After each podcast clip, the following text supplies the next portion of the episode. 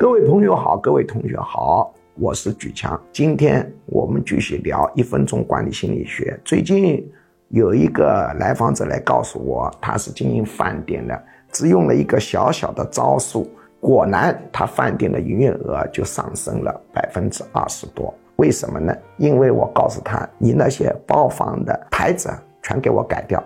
不要搞什么东京厅、纽约厅或者北极厅或者荷花厅，外面百分之九十九的饭店的包房是不是都这么干的？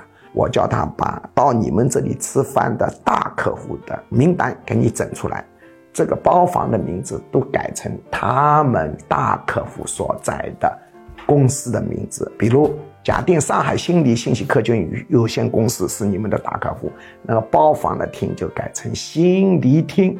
对于其他的客户而言，新理厅跟梅花厅也没啥区别，但对于新理的客户而言就不同了。他们很骄傲，你看我们专门有一个包房，名字跟我们一样，请客当然容易倾向跑到他饭店去。这叫做呢非核心竞争力的一个营销手法啊。这种手法打短期战术是效果比较好的，长期来说不能光依赖于这些东西。